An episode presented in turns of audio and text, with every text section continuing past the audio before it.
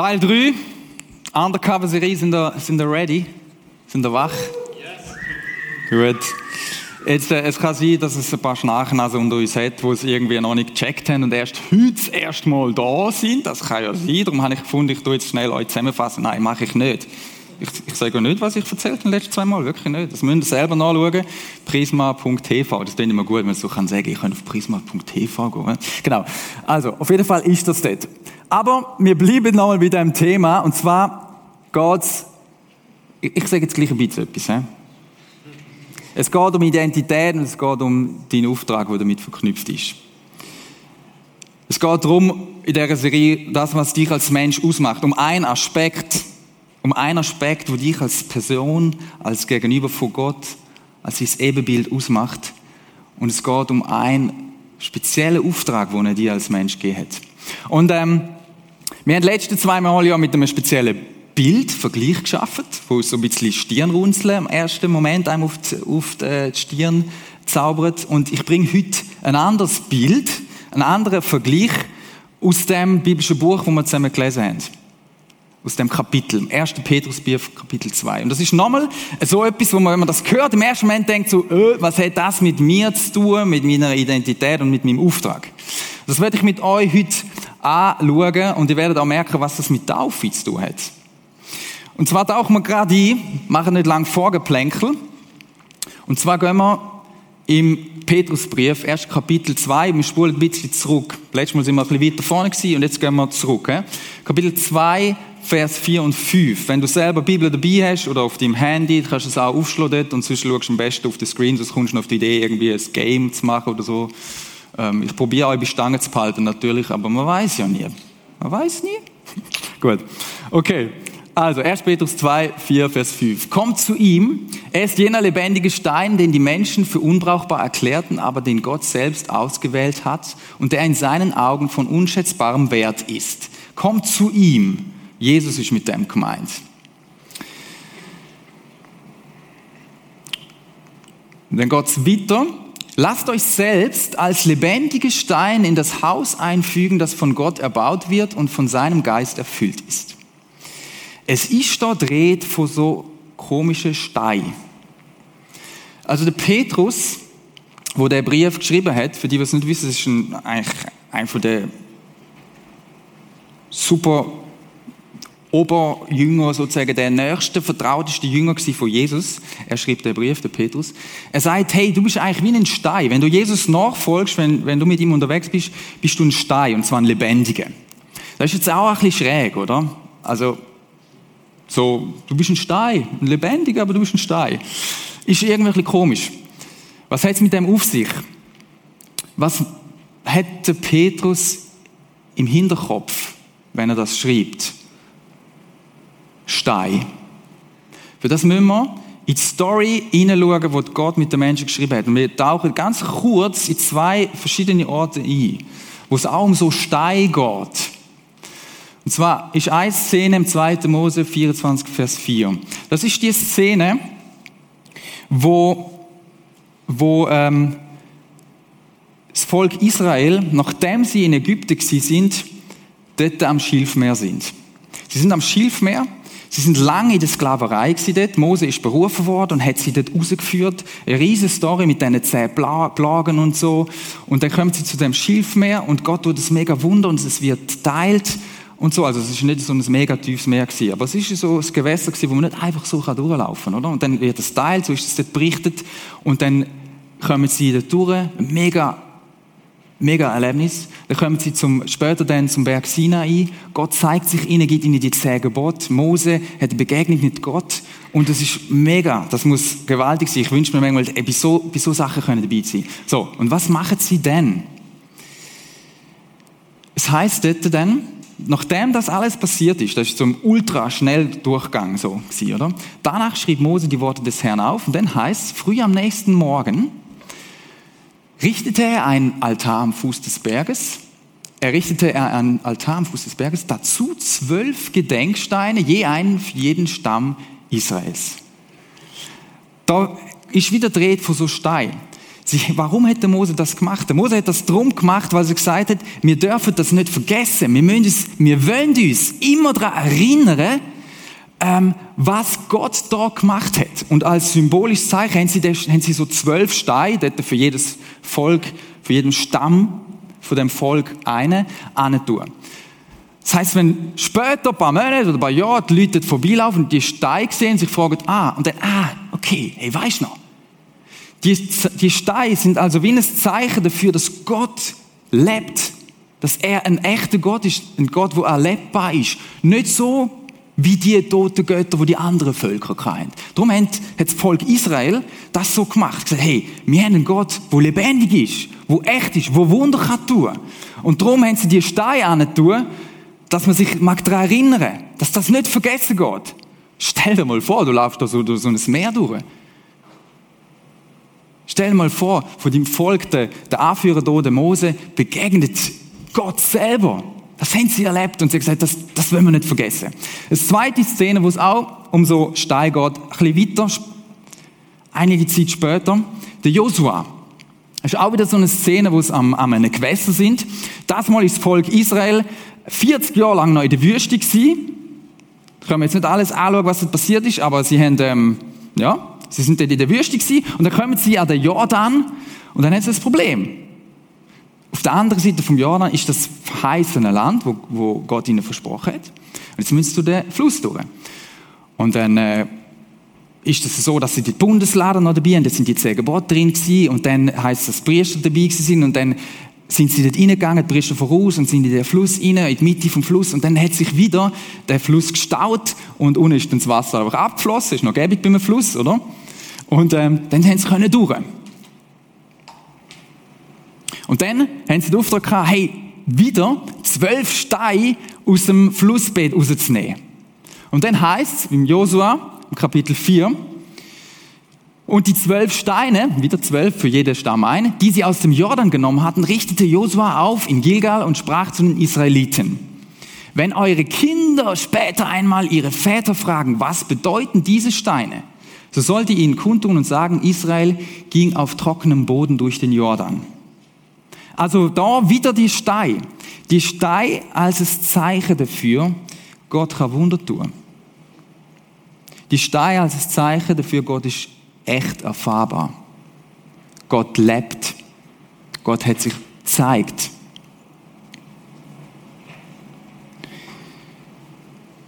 Das heißt, wenn der Petrus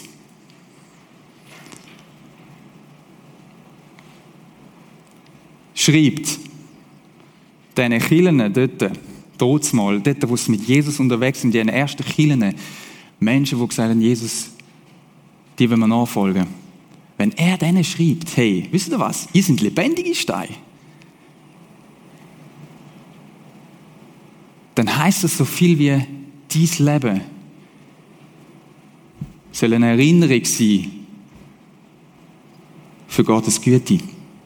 Dann soll das, dann heißt das, Hey, weißt du was? Wenn Jesus in dir lebt, wenn du mit dem Jesus unterwegs bist und du ein lebendiger Stein bist, dann ist dies Leben ein Zeichen dafür, dass Gott lebt. Dann ist dies Leben, deine Präsenz, dass du da bist, dass Gott in dir lebt, ein Zeichen dafür, für Menschen rund um dich herum. Gott kann Wunder tun. Gott ist real, Gott lebt.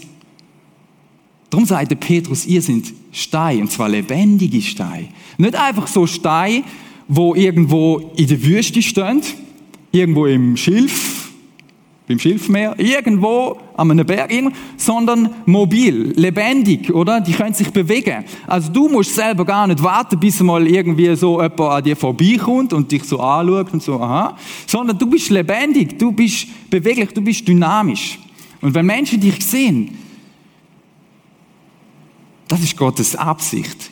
Wenn Menschen mit dir zu tun haben und dir begegnet, dann sollen sie sich vorstellen, was ist mit dem Mensch los? Bei dem lebt doch irgendetwas. Bei dem, mit dem ist doch irgendetwas los. Das ist nicht normal. das das gibt es gar nicht. Da ist irgendetwas anders bei dir. Ich weiß nicht, ob du das schon mal erlebt hast. Wenn du jemand bist, wo mit Jesus unterwegs bist, dass dich schon mal jemand angehauen hat und dich gefragt hat, du, irgendetwas ist bei dir anders. Ich werde euch ein Beispiel erzählen von meiner Tante, von meinem Gotti. Sie ist vor, ähm, vor ein paar Jahren gestorben. Und sie ist so ein lebendiger Stein gewesen. Sie hatte eine ganz, ganz krasse, aggressive Art von Krebs gehabt. Und ich konnte sie besuchen, ein paar Wochen bevor sie dann gestorben ist. Und wo ich, ihre, wo ich mit ihrer Zeit verbracht habe, habe ich gemerkt, da ist etwas um bei dieser Frau, wo übernatürlich ist. Einerseits hat sie gesagt, Timon, ich weiß nicht warum und niemand von den Medizinern kann mir sagen, aber ich habe keine Schmerzen mehr. Eigentlich müsste ich brutale Schmerzen haben mit, der, mit dem Krebs, den ich habe. Aber was mich noch viel mehr beeindruckt hat, ist der tiefe Frieden, wo sie hat. Sie hat gesagt, ich habe keine Angst vor dem Tod. Es ist ziemlich sicher gewesen, dass sie wird sterben. Und sie ist dann auch gestorben. Wir haben zwar dafür gebetet, dass Gott sogar noch das Wunder kann tun, dass sie nicht stirbt, dass sie geheilt wird, ganz. Es ist nicht passiert. Aber Gott ist in ihr so mächtig am Wirken gewesen, dass sie mit einem übernatürlichen Frieden dem Tod entgegengegangen ist. Weil sie gewusst hat, der Tod, der Tod ist nicht, nicht, nicht das Ende. Sie ist nicht fertig mit dem Tod. Und es ist so weit gegangen, dass die Menschen im Spital, am Unispital, wo sie war, gesagt haben, was ist los mit dir? Meine, meine, also die Brüder von ihr haben mir das dann nachher erzählt, dass scheinbar der, von der Uniklinik, dort der, einer von der, von der, von der Ärzte, seine, seine Studis zusammentrommelt hat und gesagt, wir müssen mal mit dieser Frau Zeit verbringen, weil das ist irgendwie komisch. Die stirbt jetzt dann. Die hat einen extrem krassen Krebs, aber die sprudelt vor, vor, vor Leben. Die hat einen tiefen Frieden in sich. Warum? Weil Gott in ihrer Wohnung genommen hat, weil der Heilige Geist in ihr gewohnt hat. Und immer noch wohnt, by the way. Verstehen Sie das? Dies Leben soll für die Menschen rundherum, ob sie mit dem Jesus unterwegs sind oder nicht, das kommt gar nicht so darauf an, ein Zeugnis sein oder ein Hinweis sein auf die Güte von Gott. Ein Gedenkstein von Gottes Güte. Zweiter Gedanke, den ich euch mitgeben möchte. Es steht in dem Vers im zweiten Teil, lasst euch selbst als lebendige Steine in das Haus einfügen, das von Gott erbaut wird und von seinem Geist erfüllt ist. Lebendige Steine. Wir sollen uns einfügen in irgendwie ein Haus, wo Gott von Gott irgendwie gebaut wird und wo sein Geist drin wohnt, wo, wo, wo sein Geist erfüllt, heißt es da. Also, die lebendige Stein bildet irgendwie eine ganz spezielle Art von Ort. Das heißt doch Haus. Wir im ersten Teil, habe ich es schon mal aufgegriffen von dieser Serie, ich will es heute nochmal bringen, dass wir Zusammenhänge haben, weil es ist ganz wichtig, dass wir das checken, mit was für einem Gott, dass wir es zu tun haben. Oder Gott hat den Menschen von Anfang an geschaffen als es Gegenüber, als es Ebenbild. Gott hat schon immer Beziehung zu dir wollen, zu uns Menschen. Schon immer. Schon immer hat er die Sehnsucht gehabt zu seinen Geschöpfen, Beziehung gehabt, Kontakt, Austausch. Und dann hat Gott wo, wo, das Volk, wo er sich das Volk Israel erwähnt, wo sie, erwählt und wo sie dann unterwegs sind in der Wüste und so weiter, hat er gesagt, okay, ich will näher bei ihnen sein. Was hat er gemacht? Er hat Verschiedenes gemacht, aber unter anderem hat er gesagt, ich baue ein Zelt oder ich lasse mir ein Zelt bauen, wo ich drin wohne. Das ist die Stiftshütte, oder? Das ist mega spannend. Äh, äh, Gott sagt, ich will bei meinen Menschen sein. Und was macht er? Er sagt ihnen, hey, baut mir ein, ein Zelt, das ist gäbig, das kann man auf- und abbauen. Und immer wenn ihr weiterziehen, ich meine, die sind ja nicht sesshaft gewesen, baut ihr das wieder ab und dann geht's weiter. Und Gott hat gesagt, schaut, an dem Ort werde ich euch begegnen. An dem Ort werde ich euch begegnen. Ich könnte es nachlesen im 2. Mose 25, Vers 8 und mal so ein bisschen den Zusammenhang dort. Später, dann, wo sie sesshaft worden sind, ähm, das Volk Israel, haben sie dann einen Tempel gebaut, oder? Und das ist sozusagen dann die, die fixe, der fixe Ort gewesen. Und das Spannende ist, das ist ein Ort gewesen, wo sie Gott können erleben. Dort an diesem Ort. Das ist wie offiziell gewesen. Dort kannst du hin. Dort hast du Gott können begegnen, dann hat es Priester, Priester und so. Wie das genau gelaufen ist, schauen wir jetzt nicht an. Aber was ich mega spannend finde, wenn ihr in den Psalmen leset, der David. David ist so ein Mensch gewesen, der die Sehnsucht von Gott zu ihm erwidert hat. Und es gibt Psalmen, wo das mega schön zum Ausdruck kommt. Und einen Psalm würde ich euch zeigen. Der, der David hat Sehnsucht nach Gott. Jetzt müssen wir mal schauen, was da steht. Er hat gesagt, wie ein Hirsch nach frischem Wasser lechzt. So lechzt meine Seele nach dir, oh Gott. Also, hast du mal so richtig Durst gehabt, so richtig crazy, oder? Der David sagt, ich habe so Durst nach dem Gott, nach seiner Gegenwart. Aber offenbar ist sie da nicht rum. Dann geht es weiter. Meine Seele dürstet nach Gott, nach dem lebendigen Gott. Wann endlich werde ich wieder zum Heiligtum kommen und dort Gottes Angesicht sehen? Wann werde ich endlich wieder in das Haus kommen, der Ort kommen, äh, wo Gott wohnt, zu der Stiftshütte, zu dem Ort, wo Gott ist? Oh, ich will dort wieder an.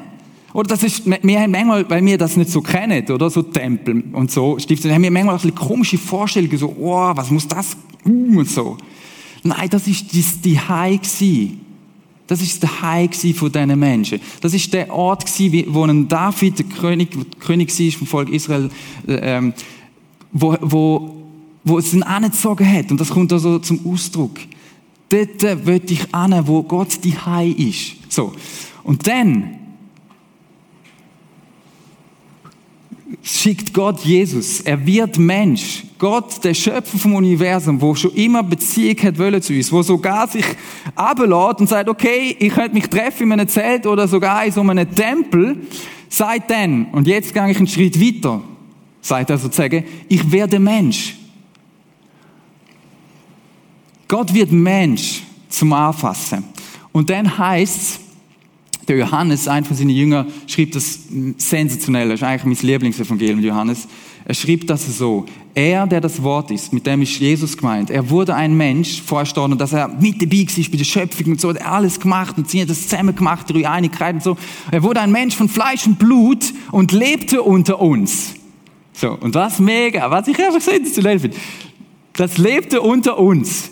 Wenn man dort im Grundtext schaut, was das, wie man das auch könnte übersetzen ist, er schlug sein Zelt unter uns auf. Klingelt's, oder?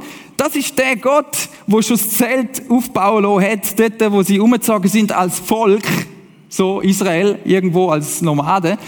Jetzt sagt Jesus, ich komme, jetzt bin ich der Ort, wo ihr Gott erfahrt. Also nicht mehr irgendwo an einem speziellen Ort, in einem Gemäuer oder in einem Zelt, sondern ich als Mensch bin der Ort, wo du kannst Gott begegnen. Ich bin's, weil ich Mensch bin und Gott. Wer mich sieht, sieht den Vater. Das sagt Jesus. Wir sahen seine Herrlichkeit. Das ist die Herrlichkeit, wo vorher einfach auf den Tempel beschränkt ist oder auf die Stiftshütte. Eine Herrlichkeit voller Gnade und Wahrheit, wie nur er als der einzige Sohn sie besitzt. Er, der vom Vater kommt. Sehen Sie die Linie? Die Zusammenhänge? Und dann geht's noch weiter. Und es wird eigentlich immer krasser, finde ich. Weil jetzt geht, geht nochmal einen Schritt weiter. Jesus stirbt am Kreuz. Er schafft wieder die Beziehung, er schafft wieder die Möglichkeit, dass wir in Kontakt kommen zu Gott. Er stirbt für unsere Schuld. Er macht den Weg frei. Wir können wieder Beziehung haben zu dem Gott. Wir können in Kontakt kommen zum Gott, dem Vater. Dann tut er wieder auferstehen an Ostern. Und dann kommt Pfingsten. Und dann schickt er den Heiligen Geist. Und dann sagt er, jetzt wohne ich in euch. Jetzt wohne ich in euch. Gott wird so nah zu dir kommen, dass er in dir wohnt, durch seinen Geist. Also nicht mehr Stiftshütte und Tempel oder so, sondern du bist jetzt sozusagen ein Tempel. Tatsächlich. Gott, Jesus hat von sich schon gesagt, ich bin der Tempel. Und nachher sagt er, hey, schaut mal, euer, euer Lieb, euer Körper ist eigentlich wie ein Tempel. Und er sagt auch, wenn ihr zusammenkommt, ist das wie ein Haus, wo Gott drin wohnt. Ich weiß, wenn man über das nachdenkt, denkst du irgendwie so, was? Ich, ich check's nicht mehr ganz. Wow, gewaltig, oder? Wenn du als lebendiger Stein, wo ein Teil bist von, wo, wo, von, von dieser Family, wenn du mit dem Jesus unterwegs bist und der Heilige Geist in dir lebt, er lebt in dir, wenn du mit Jesus unterwegs bist, wenn du Jesus in dein Leben hineingebracht hast, dann bildest du und du und du, wo dort zusammen sind, nicht nur wir da, sondern wir sind einfach ein Ausdruck da, lokal, von einer Kirche, von einer von vielen Kirchen, weltweit, oder, wo Christen zusammenkommen, wo dem Jesus nachfolgen, von welcher Denomination auch immer. Aber wo Jesus, wo, wo sagen, Jesus, ich, du bist mein Herr, ich nehme das in Anspruch. Überall dort, wo die Menschen zusammenkommen, kommt wie sozusagen ein dynamisch, ein lieblich, ein, ein geschöpflicher Tempel sozusagen zusammen. Gott liebt das und ist dort mitten unter diesen Leuten anwesend, da heute Abend auch.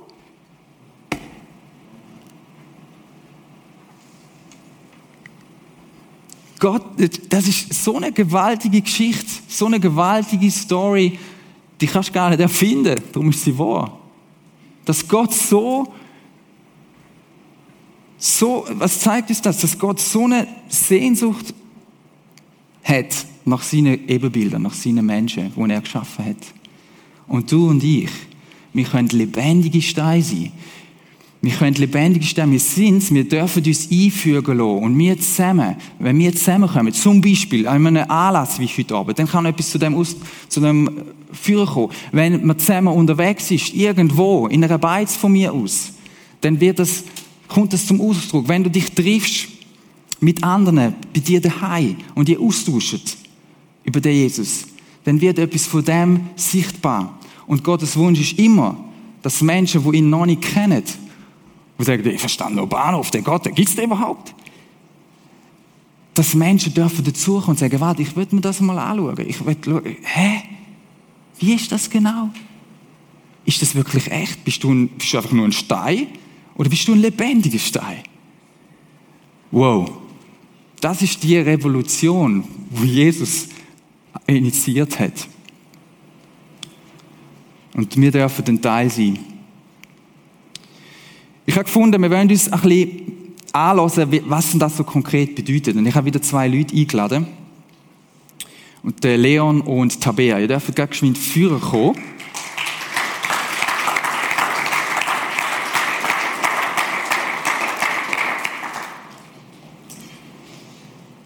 Und wir wollen miteinander ein bisschen hören. Ja, so ein lebendiger Stein sein, so ein Teil sein von dem, von dem neuen Haus, sozusagen, wo, wo Gott durch seinen Geist drin wohnt. Wie, was heißt denn das? Was heißt denn das, so lebendige Stein zu sein? Tabea, fangen mal bei dir an. Ja, für mich ist das, zum Großzügigkeit zu zeigen, sagt das gegenüber von meinen Freunden oder auch sonst Leute einfach zum daheim einzuladen oder auch auf der Straße irgendwie wenn mir gerade eine Situation begegnet, wo ich ja, ein großzügig sein Also du bist eine, wo so wie ich dich kennengelernt habe, wo gern gibt, oder? Wo, wo gern andere beschenkt. Wie, wie machst du das zum Beispiel?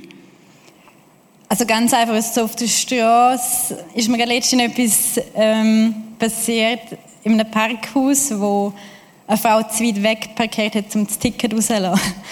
Und sie hätte müssen aussteigen. Und dann bin ich angelaufen und habe das Ticket rausgelassen und ihr gegeben. Oder dann eben ein anderes Beispiel von einer Freundin, die einfach so viel Stress hatte und einfach mal Erholung gebraucht hat, wo ihr ein Erholungspaket heimgeschickt hat. Und dann auch zurückgekommen ist, hätte wir danke vielmals, das habe ich gebraucht.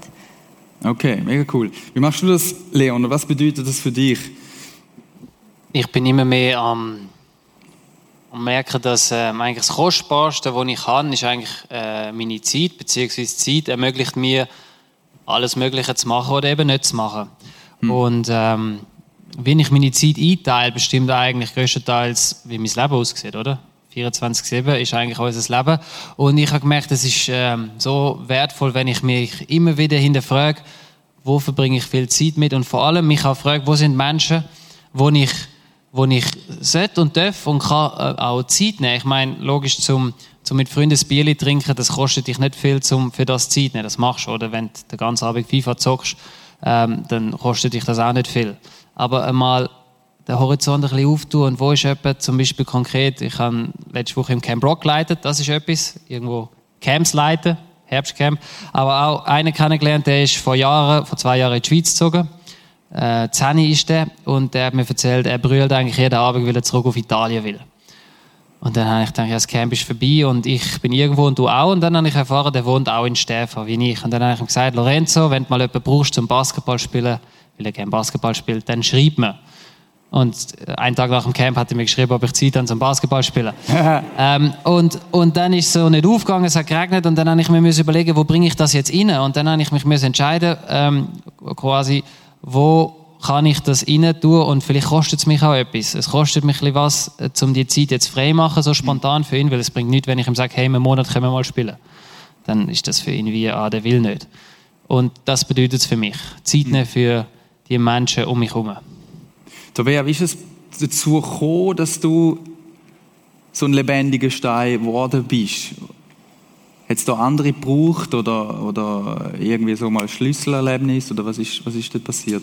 Ja, es hat angefangen mit einer Kleingruppenleiterin, wo sie einfach mal so erzählt hat, auch, dass wenn sie in der Nacht verwacht, aus dem Nichts raus, und dann ihre Leute in, in den Sinn kommen, dass sie dann für die Leute anfangen zu beten oder eben auch fragt, hey, eben, was, was willst du mir sagen mit dieser Person?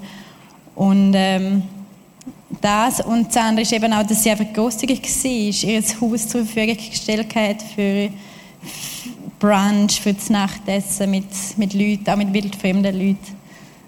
Und das hat dich, also sie ist sowieso sozusagen Bis, so ein lebendiger Stein gewesen, ich gefunden, wow, cool, das, das, das könnte ich auch mal ausprobieren. Sie hat dich wieder zu animiert und so wie ein Vorbild gewesen genau. schon, ja. Ja, genau. Ja. Cool. Also du bist auch jetzt so, he? das heißt, man könnte sich einfach bei dir auch einladen. Oder? Ja, genau. cool. Äh, Leon, wie ist es bei dir? Was, was hilft dir? Das ist ja wie ein Lebensstil oder ein Lifestyle. Was hilft dir, um diesen Lifestyle zu leben? Also schlussendlich ähm, steht auch schon in der Bibel, oder ganz so viel können wir nicht aus eigener Kraft tun. Ähm, manchmal schießt es auch einfach an, ähm, manchmal hat man auf anderes mehr Lust. Und was mir extrem hilft, ist immer wieder zu Jesus kommen und, und, und checken, oder eben auch nicht nur checken, sondern auch spüren, wie er eigentlich ist. Das passiert, wenn ich in der Bibel lese, wenn ich da im Worship bin und die Texte singe und auch irgendwie neu der Heilige Geist mich ergreift und mir eigentlich zeigt, wie gut Jesus ist und wie gut er es meint mit uns. Und wir sagen jetzt immer so, Jesus meint es gut mit uns, aber seine Gedanken für dieses Leben sind nur gut. Und wenn er sagt, zum Beispiel in der Bibel auch, dient einander, oder? Dann sagt er das nicht, weil er findet, er druckt die Eis innen und du sollst es gefälligst mal lernen, dass es nicht immer nur um mhm. dich geht, sondern er hat nur Gutes für dich und für die Nächsten im Sinn. Und das kommt wir zusammen, aber nur wenn ich äh, die Perspektive und die Liebe von Jesus auch haben. Sonst, sonst bin ich am Krampfen und, und vielleicht heißt das für dich, bevor du jetzt das Gefühl hast, äh, ich muss jetzt für was ich wäre, Zeit nehmen, sondern mal Zeit nehmen für Jesus, im Worship neu darauf einladen, die Hause ansitzen und sagen, Jesus, ich brauche auch wieder mal eine Begegnung mit dir. Ich habe gar nicht die Energie und auch nicht die mhm. Perspektive, um mir die Zeit nehmen für was weiß ich, weil ich brauche erst mal Zeit mit dir. Und, und Jesus das angeben, transparent sein bei ihm und sagen, ähm, ich brauche dich einmal mehr, beweg du mein Herz, meine Gedanken, äh, meine Sicht auf, auf, auf meine, äh, meine Umstände und ich glaube, dann passiert etwas. Hm. Cool. Dabei, äh, bei dir, ähm, jetzt habe ich gerade Frage vergessen. Genau.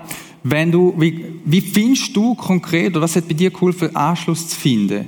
Oder du und dein Mann, ihr sind so plus minus seit einem Jahr jetzt da, ihr sind da angezügelt, sind vor einer anderen Kirche im, im Bündnerland. Und es geht ja wiederum als lebendige Stein, du bist eingefügt in das Haus, also du bist so nebeneinander zusammengebaut und so. Und es geht ja immer darum, auch, dass du mit anderen unterwegs bist. Und dann sind wir da angekommen und so. Und was hat euch geholfen, um in diesen Kuchen da reinzukommen? also was ich sicher mega... Ist es ein Kuchen gewesen? für euch? So ein bisschen, oh, die kennen sich da alle und so, oder wie, wie habt ihr das erlebt? Ja, schon ein bisschen. Schon ein bisschen, ja. Aber es ist dann, eben, es ist nachher Sommer geworden und es hat dann nach dem Impact viele Angebote gegeben. Eben, die einen sind etwas trinken, die anderen an den See und da hat man einfach können mitgehen, ohne eben, dass du die Leute kennt hast und ohne dass du das gefunden hast. Eben, ich fühle mich fehl am Platz und dann hast einfach mit denen mitgehen und durch das hast du auch eben die Leute bisschen kennengelernt und ähm, ja, haben wir auch gesagt, das ist etwas, was wir so noch nie gesehen oder erlebt haben und haben es mega cool gefunden. Mega cool. Was auch cool fand, wir haben euch gefragt, zum hey, arbeitet mit und so. Ja, genau. Haben euch so ein bisschen, nicht gerade überschnurrt, aber wir haben euch gefragt, oder? genau. Ja, genau, für das ähm, Snowcamp leiten und jetzt auch im Herbstcamp sind wir dabei. Ja, yes, im Herbstcamp ist Tabea und der Timon auch dabei. Mega cool. Leon, ähm, wenn es dich mal so richtig anschaut, das gibt es ja auch manchmal, oder? Wo du irgendwie so ein bisschen deprimiert bist und du, du weißt noch, okay, das geht's eigentlich, so ist Vision ready und du weißt mal die, die Richtung, aber irgendwie, äh, was würdest du so Leuten empfehlen oder was hilft dir, kannst ja nur für dich reden, um dort wieder wie aus dem, aus dem Schlamassel rauszukommen? Ich habe einen, einen guten Kollegen, den Domi, und äh, mindestens alle zwei Wochen essen wir zusammen zur Nacht und trinken das Bier. Und letztens war Jesus einfach wirklich gut. Gewesen. Ich bin so im Zug gehockt, habe gemerkt, ich bin so durch, ich mag auch nicht mehr viel anstrengende Diskussionen gehabt in letzter Zeit und einfach Ressourcen sind ein bisschen low gewesen. Dann habe ich ähm, Domi schreiben, du, ich brauche erstmal ein Bier. Und wirklich genau in dem Moment schreibt er mir so, Leon, trinken wir zuerst ein Bier. so auf die Sekunde. Und ich denkt, ähm, danke Jesus, gut, guter Input. Ähm, und das, äh, ja, weil, weil schlussendlich, schlussendlich ist genau okay. das, schlussendlich ist genau auf das rausgelaufen. Wenn du noch nicht 16 bist, dann ist das nicht dein Weg, wie du, wie du äh, Jesus begegnest. Okay, verstehe mich nicht falsch. Ähm, aber ich traue das zu, dass ihr das könnt einordnen könnt. Auch, auch denen, die es schauen später. Ähm, wir haben, wir haben ein Bier getrunken, wir haben geredet, wir haben ein bisschen Frust austauscht und Zweifel und so. Und dann haben wir füreinander gebetet. Und wir haben uns angewöhnt, dass wir am Anfang beten und nicht am Schluss, weil am Schluss vergessen wir es und es kommt zu kurz. Und durch den Austausch und durch das Gebet ist einfach wie eine neue Kraft gekommen, neue, neue Zuversicht, neuer Mut. Und, und das ist die Kraft vom Gebet. Mm. Das liegt nicht an ihm und nicht an mir, sondern das liegt an dem Gott, wo unser Gebet erhört und etwas passiert wenn wir es merken und auch wenn wir es nicht merken, wenn wir einfach ja. zu ihm kommen. Und ähm, genau, also Keyword ist äh, Gebet und nicht Bier. Yes. In diesem Zusammenhang. Hey, merci vielmals für euren ganz natürlichen, frisch von der Leber weg Bericht. Danke vielmals.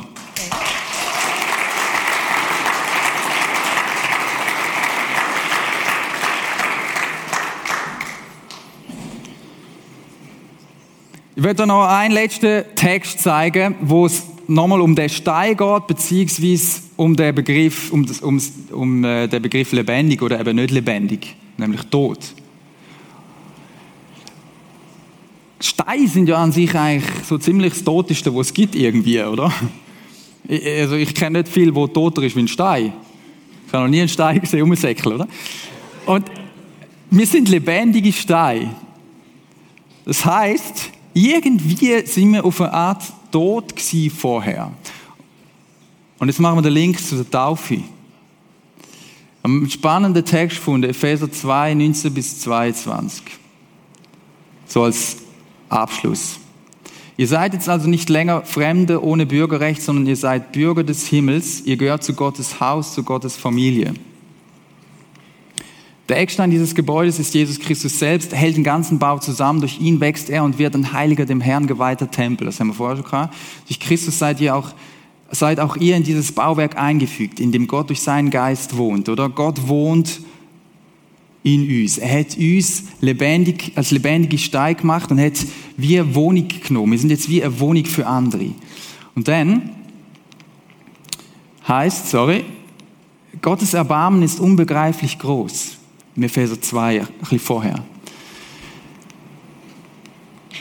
Wir waren aufgrund unserer Verfehlungen tot.